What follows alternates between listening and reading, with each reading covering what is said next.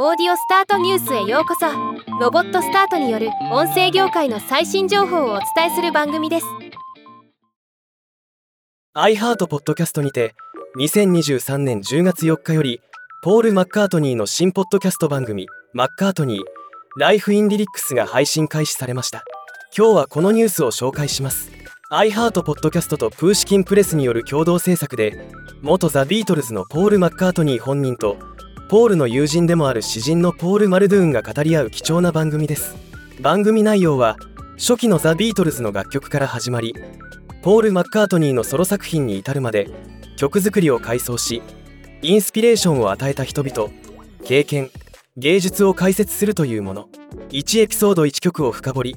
全12エピソードが配信予定となっています。現在公開中のエピソード1は名曲「エリナー・リグビー」について。歌詞をどのように作ったかの裏話。